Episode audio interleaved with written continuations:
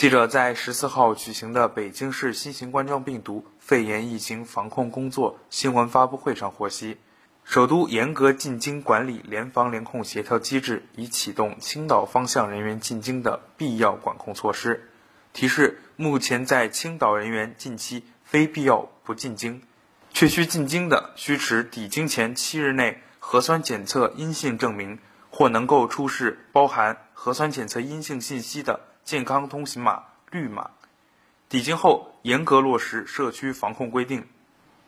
北京市委宣传部副部长、市政府新闻发言人徐和建介绍道：“据青岛市通报，截至十月十三日二十四时，青岛市共发现十二例确诊病例。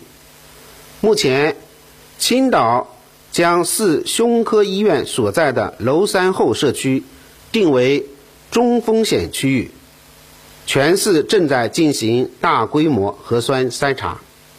为严密防范疫情输入风险，首都严格进京管理联防联控协调机制已启动青岛方向人员进京的必要管控措施。提示：目前在青岛人员近期非必要不进京。确需进京的，需持抵京前七日内核酸检测阴性证明，或能够出示包含核酸检测阴性信息的健康通行码绿码。抵京后严格落实社区防控规定。民航、铁路、公路进京通道将实施有关查验工作，请大家提前做好准备。和配合工作。目前在京且有十四日内青岛旅居史人员，应主动向所在社区单位报备相关情况，立即进行核酸检测，做好自身健康监测。